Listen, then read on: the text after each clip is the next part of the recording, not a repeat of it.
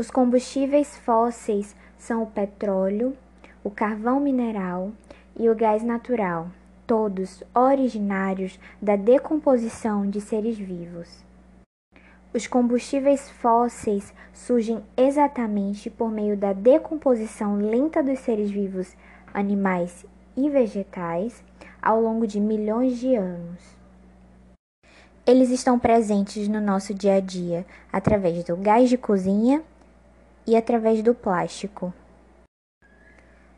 As vantagens são: possuem elevada eficiência energética comparadas a outros tipos de energia. Seus reservatórios geralmente apresentam facilidade de localização, extração e processamento. Possui melhor custo-benefício do que as fontes de energias alternativas.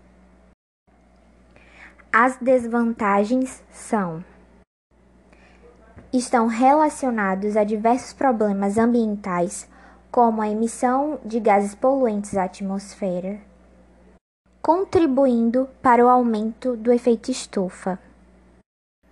Erros de armazenamento e extração do gás natural e do petróleo podem causar inúmeros problemas, tanto ao meio ambiente quanto à saúde.